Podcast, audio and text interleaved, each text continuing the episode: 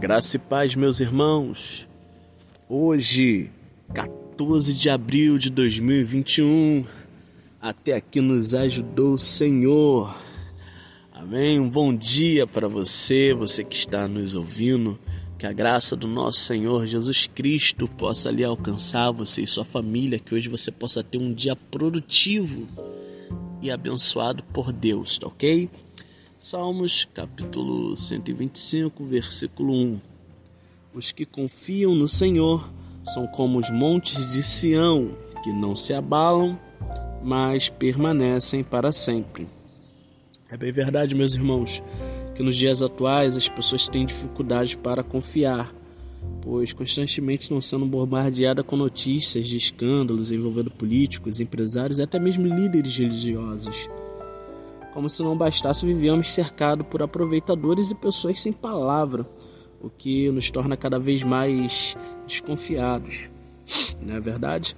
Esse problema acaba sendo extrapolado para o nosso relacionamento com o Criador, pois nos habituamos a sempre desconfiar, transferindo automaticamente esse comportamento para a nossa relação com o Senhor. A bem verdade, a falta de confiança em Deus nos torna infelizes, pois aumenta a nossa insegurança diante dos problemas. E assim sofremos desgaste, abalos emocionais que vão minando a alegria de viver.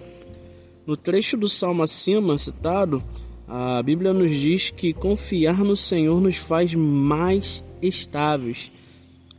A fé em Cristo nos torna estruturalmente mais forte para enfrentar as grandes, os grandes desafios, as grandes lutas né, da vida sem sofrermos graves abalos.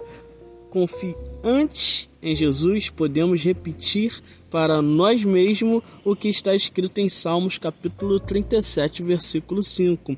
Entregue o seu caminho ao Senhor, confie nele e o mais ele fará.